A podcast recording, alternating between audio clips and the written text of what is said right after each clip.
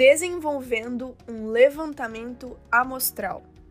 As normas de auditoria do TCU estabelecem que qualquer programa de auditoria deve descrever o universo de que trata a fiscalização e a amostra a ser examinada. Isso significa que devem ser registrados os procedimentos de dimensionamento e seleção da amostra, bem como a precisão das estimativas obtidas.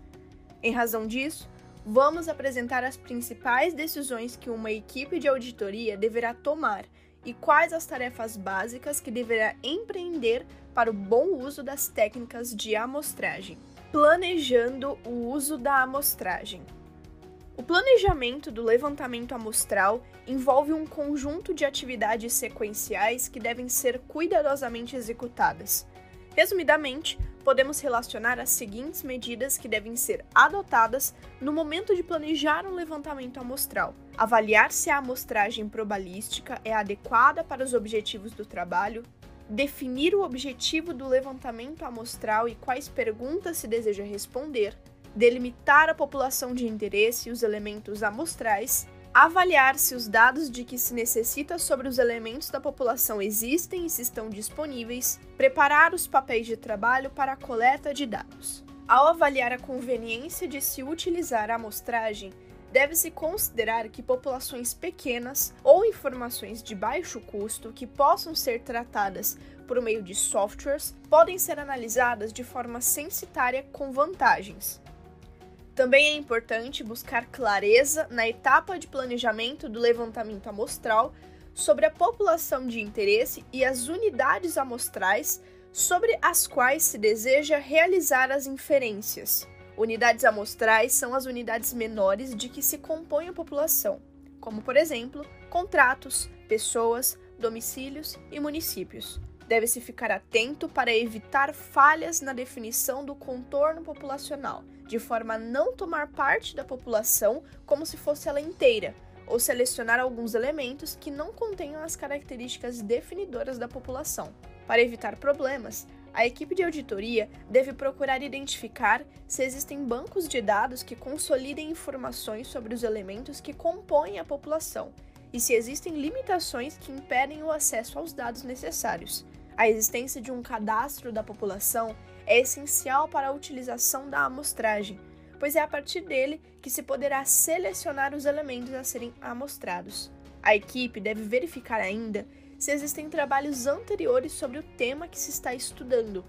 Os resultados de trabalhos anteriores são a melhor fonte para a estimação da variabilidade populacional que é uma informação que vai ser solicitada na fórmula do dimensionamento amostral. Portanto, a utilização de resultados de trabalhos anteriores pode possibilitar a obtenção de amostras menores. Na etapa de planejamento, também se deve preparar os instrumentos de coleta de dados, que podem ser questionários, roteiros de observação, checklists ou outros papéis de trabalho de apoio à coleta de dados escolhendo o delineamento amostral. Delineamento amostral é o conjunto de características escolhidas pelo auditor que irão determinar que dados referenciais e opções metodológicas balizarão o levantamento. Nesta etapa, deve-se levantar a variabilidade da população, definir a margem de erro que se pode admitir, o nível de confiança desejado e o tipo de amostragem mais adequado. A margem de erro e o nível de confiança devem satisfazer os objetivos da auditoria e, ao mesmo tempo, gerar uma amostra de tamanho aceitável frente às possibilidades da equipe de auditoria. Deve-se considerar os recursos humanos, financeiros e de tempo disponíveis. Margens de erro muito pequenas e níveis de confiança muito próximos de 100 levarão a amostras muito grandes, mas níveis inferiores podem não satisfazer o grau de segurança requerido.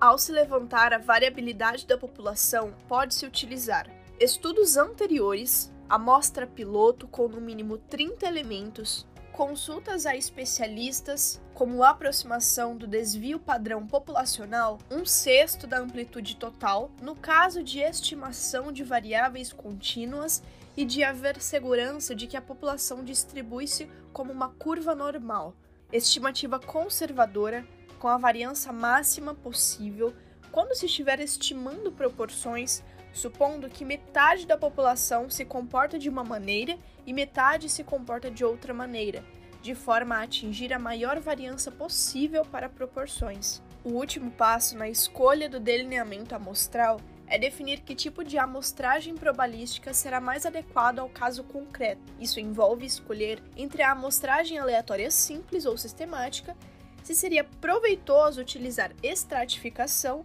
ou mesmo amostragem por conglomerados. Nesse processo, deve-se avaliar questões como as seguintes: a população poderia ser dividida em grupos homogêneos e com pouca variabilidade interna?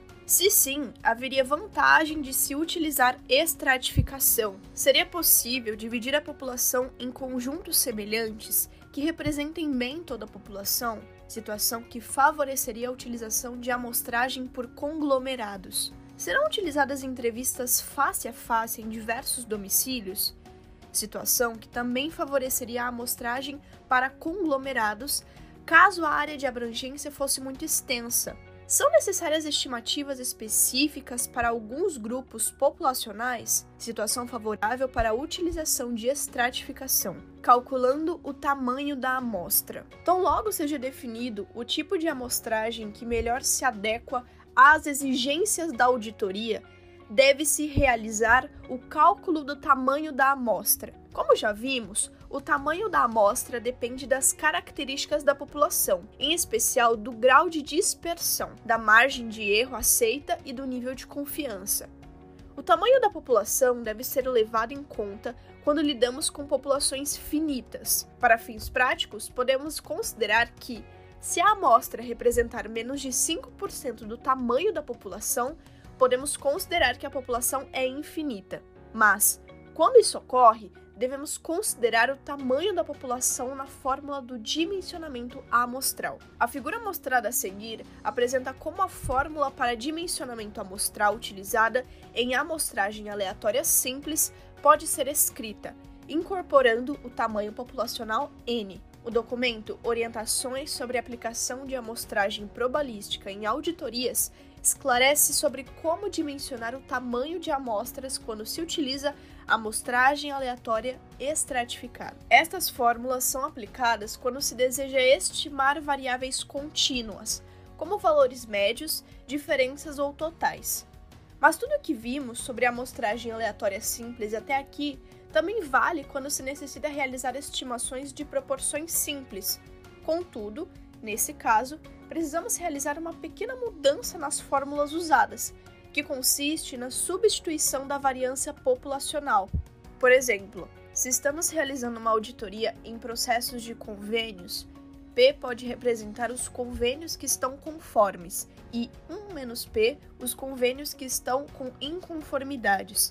Também são proporções às quantidades de mulheres e homens em uma população, por exemplo. Estas fórmulas podem ser aplicadas para calcular o tamanho de amostras para duas proporções. Quando se necessita definir o tamanho de uma amostra em que as respostas comportam mais de duas alternativas, como quando realizamos pesquisas por meio de questionários com perguntas que admitem várias alternativas, essas fórmulas devem ser ajustadas. Esse ajuste é mostrado na barra abaixo dos textos, para você que quer saber mais um pouco. Selecionando os elementos amostrais. Uma amostra somente pode ser considerada representativa da população de onde foi retirada quando for capaz de espelhar a diversidade dessa população. Para assegurar que a amostra represente bem a população, na amostragem probabilística são utilizados métodos aleatórios de seleção. A aleatoriedade funciona como antídoto aos vieses conscientes ou inconscientes do pesquisador, que pode apoiar expectativas pré-existentes, entre outras. Para garantir a aleatoriedade, podemos utilizar softwares com recursos estatísticos. O aplicativo Microsoft Excel possui uma aba denominada Dados, Dentro dessa aba, acionando a análise de dados, pode-se selecionar a opção Amostragem, que abrirá um campo que solicitará o preenchimento das informações fundamentais para se obter a amostra, conforme evidencia a figura a seguir. Outra alternativa para se selecionar elementos amostrais aleatoriamente por meio do aplicativo Microsoft Excel consiste em dispor os dados da população em uma lista e depois associar cada elemento dessa lista a um número aleatório por meio da função aleatório entre, inserida em uma nova coluna no arquivo de dados. Em seguida, deve-se ordenar os dados pela coluna dos números aleatórios. Isso deverá embaralhar os dados da população. Por fim, deve-se selecionar os primeiros elementos presentes na lista, até atingir o tamanho desejado para a amostra. Coletando dados. Identificados os elementos que irão compor a amostra, a etapa seguinte é coletar as informações referentes a esses elementos. A coleta de dados pode ser realizada de duas formas. Pode-se utilizar dados secundários, coletados por terceiros e posteriormente disponibilizados, como é o caso das bases de dados do IBGE, ou coletar os dados diretamente, por meio da análise de documentos administrativos ou pela aplicação de questionários de pesquisa. Quando os dados são coletados diretamente, são chamados de primários. A obtenção de dados primários tem uma vantagem para as auditorias. Possibilita a produção de informações inéditas, que podem ser importantes para que a sociedade possa compreender melhor um determinado tema. As técnicas de coleta de dados mais utilizadas em levantamentos amostrais são aplicação de questionários, entrevistas, observação direta, exame documental, extração eletrônica de dados e inspeção física. Os dados são coletados por meio de instrumentos de medição ou de coleta de dados, como os seguintes: questionários, cuja aplicação pode se dar por contato pessoal, telefone, via postal, e-mail eletrônico, roteiros de observação, formulários para registro de cálculos e para anotações em pesquisas documentais, outros instrumentos de medição como balanças, termômetros e kits para exames laboratoriais. Ao final da coleta de dados, é importante analisar a sua consistência. Nessa análise, deve-se procurar responder se há indícios de falta de fidedignidade se o nível de detalhamento está correto, se há valores duplicados, registros omitidos, incompletos ou que divergem de outros cadastros. Dependendo dos resultados, pode ser necessário excluir os dados inconsistentes. Analisando os dados. Na etapa de análise de dados, costuma-se realizar a apuração de estatísticas descritivas da amostra utilizada, como o valor mínimo, o valor máximo, a mediana e a média também costumam ser realizados os cálculos das estimativas pontuais obtidas, como, por exemplo, a média amostral obtida, utilizada como estimativa da média populacional, ou a proporção amostral, como estimativa da proporção amostral. As fórmulas para realizar esses cálculos são as seguintes. Normalmente, as estimativas pontuais obtidas são divulgadas acompanhadas do intervalo de confiança e da margem de erro definida, que é o erro amostral máximo admitido. Entretanto, após obtidos os resultados amostrais, também é possível recalcular o erro amostral e definir os limites inferior e superior da estimativa, que definem o que se chama de intervalo de confiança. Caso você deseje aprender como se realizam esses cálculos, pode consultar o documento técnico do TCU, Orientações sobre aplicação de amostragem probalística em auditorias, item 3.6.2, cálculo de estimativas intervalares. Relatando os resultados apurados. A última etapa de um levantamento amostral é o relato do trabalho desenvolvido. De nada adianta executar com excelência todas as etapas anteriores do levantamento se, ao final, o relatório de auditoria não comunicar os resultados e limitações de forma clara e precisa, Segundo a ISAI 100/31, os usuários dos relatórios desejam ter segurança sobre a confiabilidade das informações disponibilizadas, utilizadas como base para a tomada de decisões. As normas de auditoria do TCU também estabelecem que os relatórios devem informar se foi utilizada amostragem probalística ou não probalística, pois isso permite ao leitor saber qual o nível de precisão das conclusões e, se é possível, a generalização dos resultados. A descrição dos resultados deve ser suficiente para que o leitor possa avaliar as limitações da metodologia empregada e dos dados coletados. Deve-se reportar o tamanho das amostras, a metodologia de seleção utilizada, as estimativas obtidas, bem como a margem de erro e o nível de precisão utilizados. Recomenda-se ainda informar como foi estimada a variabilidade populacional e se foi realizado o teste piloto. Também é importante especificar se foi utilizada a amostragem aleatória simples ou a amostragem aleatória estratificada, ou outro desenho amostral. Por fim, é importante fornecer os resultados, acompanhados das memórias de cálculo correspondentes, que devem integrar apêndices específicos.